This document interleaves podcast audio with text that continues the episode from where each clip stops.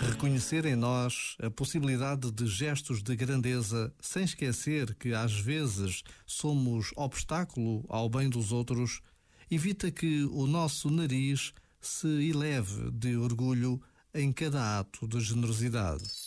Este momento está disponível em podcast no site e na app.